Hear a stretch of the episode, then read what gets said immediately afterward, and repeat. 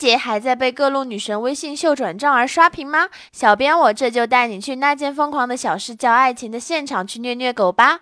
八月九日，爱情喜剧《那件疯狂的小事叫爱情》在京举办媒体见面会。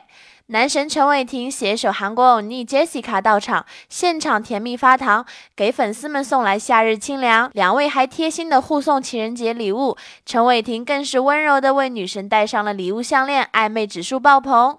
这还远远不够，送完了礼物，陈伟霆还殷勤的为女神做起了马杀鸡，这男友力满分。难道是威廉有对象了吗？其实，在这个过程，我觉得在男生。这个世界当中是令到男生如何变为一个男人的一个过程。呃，如果一个男生没有足够的社会的经验，或者是他没有一个很好的啊视角去看待这个世界，我觉得他也不会对待家人或者是爱情会对待的很好。